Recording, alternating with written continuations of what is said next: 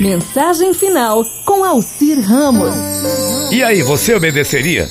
Eram aproximadamente 22 horas quando um senhor começou a dirigir para casa. Começou a pedir no seu carro: Deus, se ainda fala com as pessoas, fale comigo. Eu irei ouvi-lo. Farei tudo para obedecê-lo. Enquanto dirigia pela rua principal da cidade, ele teve um pensamento muito estranho. Pare e compre um galão de leite. Ele balançou a cabeça e falou alto: Deus, é o Senhor? Ele não obteve resposta e continuou dirigindo para sua casa. Porém, novamente surgiu o pensamento: compre um galão de leite. Muito bem, Deus. No caso de ser o Senhor, eu comprarei esse bendito galão de leite. Isso não parece ser um teste de obediência muito difícil. Ele poderia também usar o leite. Aí o senhor parou, comprou leite e reiniciou o caminho da casa. Quando ele passava pela sétima rua, novamente ele sentiu um pedido: vire naquela rua. Isso é loucura? Pensou ele em voz alta. Passou direto do, do retorno. Novamente ele sentiu que deveria ter virado naquela rua, sétima rua. No retorno seguinte, ele virou e dirigiu-se para a sétima rua. Meio brincalhão, meio tirando um sarrinho, ele falou bem alto: Meu Deus, muito bem, e agora o que eu farei? E ele passou por algumas quadras, quando de repente sentiu que devia parar.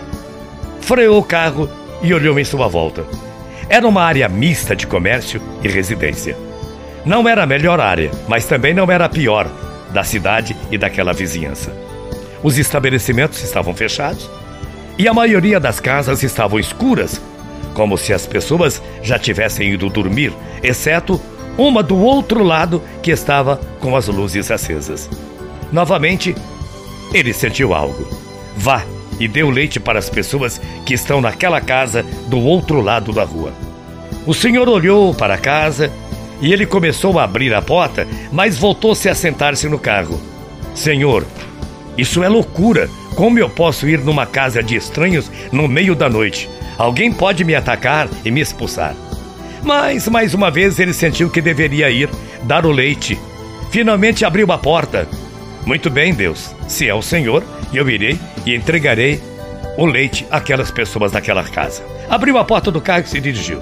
Se o senhor quer que eu pareça uma pessoa louca, muito bem, eu quero ser obediente. Vou entregar o leite naquela casa. Acho que isso vai contar para alguma coisa. Contudo, se eles não responderem imediatamente, eu largo tudo e vou embora. Ele atravessou a rua, tocou a campainha e pôde ouvir um barulho vindo de dentro daquela casa, parecido com o choro de uma criança. A voz do homem soou bem alta: Quem está aí? O que você quer? A porta se abriu e antes que o senhor pudesse fugir, em pé estava um homem mais ou menos vestido. Ele tinha um olhar estranho e não parecia feliz em ver um desconhecido em pé na sua casa, à sua porta naquela hora da noite. O que é? O que o senhor quer? Aí o senhor entregou-lhe um galão de leite e disse: Compre isto para vocês. O homem pegou o leite, correu para dentro falando alto. Depois uma mulher passou pelo corredor carregando leite e foi para a cozinha. O homem seguia segurando nos braços uma criança que chorava desesperadamente. Lágrimas corriam pela face do homem e ele começou a falar meio soluçando. Nós oramos. Tínhamos muitas contas para pagar esse mês e o nosso dinheiro havia acabado. Não tínhamos mais leite para o nosso bebê. Apenas orei e pedi a Deus que me mostrasse uma maneira de conseguir leite. A sua esposa gritou lá da cozinha: Pedi a Deus para mandar um anjo com um pouco de leite. Quem está aí? É o anjo. O senhor pegou a sua carteira, tirou todo o dinheiro que havia nela e colocou na mão daquele pobre homem. Voltou-se para o seu carro enquanto as lágrimas corriam pela sua face. Ele teve certeza que Deus ainda, Deus ainda responde aos verdadeiros pedidos. Agora, ou um simples teste para você mas ele te atende. E aí? Quanto tempo você leva para falar um pouquinho e para ouvir Deus, hein? Muita paz e muito axé.